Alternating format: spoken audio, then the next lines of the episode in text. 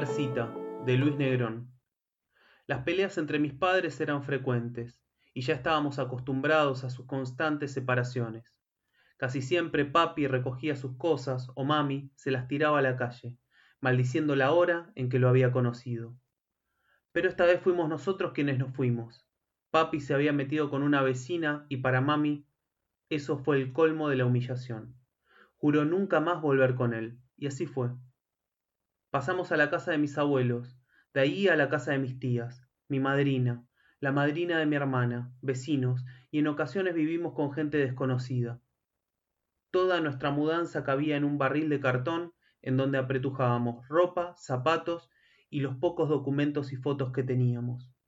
Vivíamos como nómadas, empujados a otro rumbo cuando se agotaba la hospitalidad de nuestros anfitriones o cuando mami, harta por cualquier cosa, recogía todo y nos íbamos.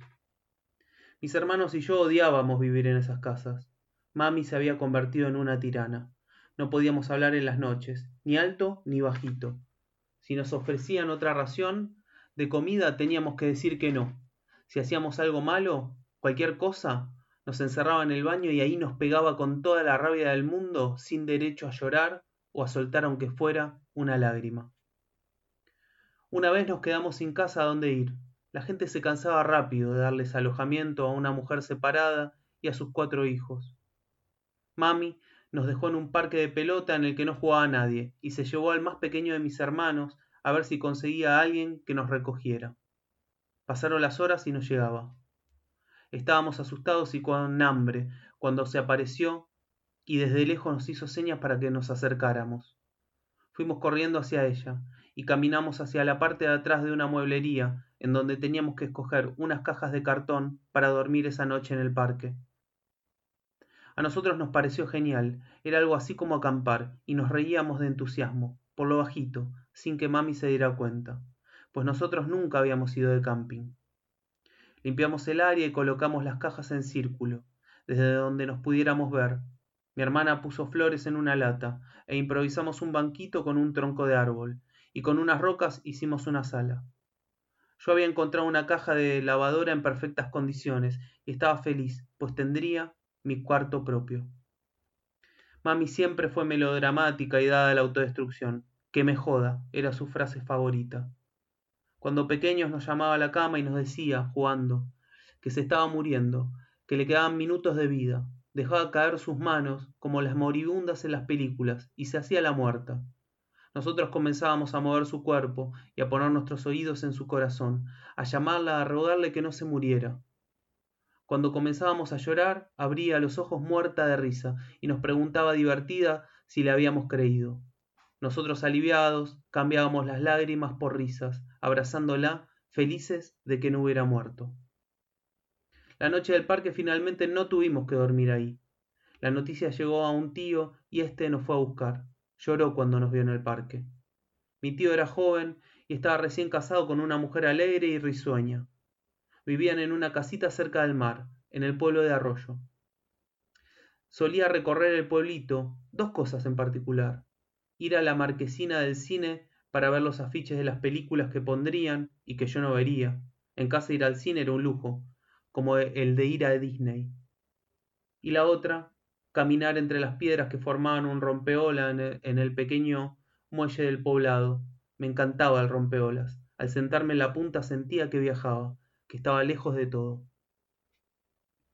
Un día, andando por el pueblo, descubrí que inaugurarían una biblioteca en unos cuantos días. Yo miraba a través de los cristales casi siempre que pasaba por ahí, hasta que abrieron.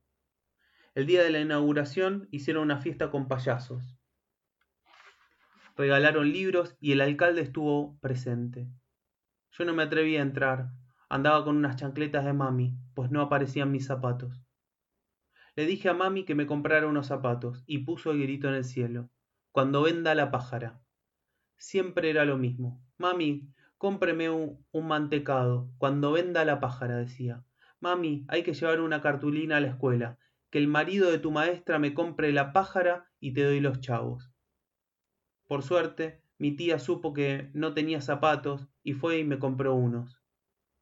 Yo me los puse contento y después de darle mil besos a mi tía salí corriendo hacia la biblioteca. Tenía acondicionador de aire, mesitas para leer, un teatro con títeres, discos que podía escuchar con unos audífonos, un globo terráqueo. Pero lo más fascinante era la colección ilustrada de los clásicos de la literatura universal. Moby Los Miserables, El Conde de Montecristo, Los Tres Mosqueteros, Tom Sawyer. Yo los leía sentado en una mesa, en silencio, hasta que la bibliotecaria me explicó que podía sacar una tarjeta y llevarme los libros a casa. Temí tomarlos prestados por si les pasaba algo, pero quería que la bibliotecaria pensara que yo tenía una casa y una familia normal, como los libros.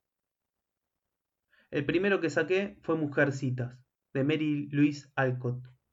Ya había comenzado a leerlo en la biblioteca y me atrapaba la historia. Mi tía me había cedido una butaca en la sala para que yo lo leyera tranquilo. Pasaba horas leyendo. Una tarde apareció papi por casa, a traer dinero después de meses sin saber de él. Mami lo, lo, recibió con el odio y el coraje que le provocaba quererlo a pesar de todo.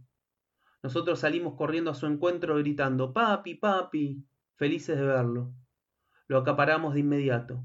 Mi hermana le enseñó un paso de baile, mi hermano una gallina ponedora que se había encontrado, y yo mi libro, Mujercitas.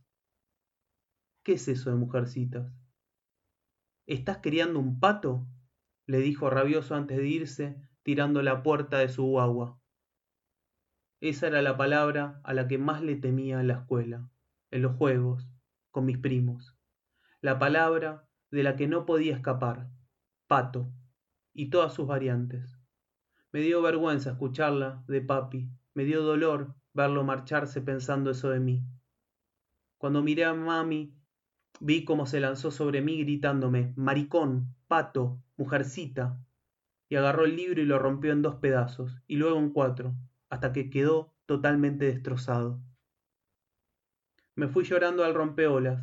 Ya nunca más podría volver a la biblioteca, ni me sería posible terminar la serie de los clásicos ilustrados. Todo se daña, al fin y al cabo, pensaba.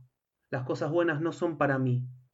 Por esa palabra de la cual no importaba qué, no importaba nada de lo que yo hiciera, ni cómo lo hiciera, jamás podría escapar. Que me joda, pensé.